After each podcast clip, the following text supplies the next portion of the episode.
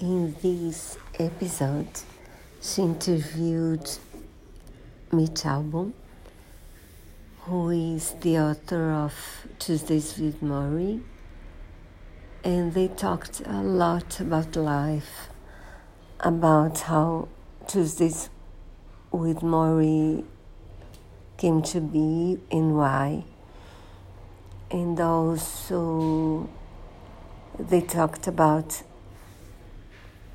his disappointments,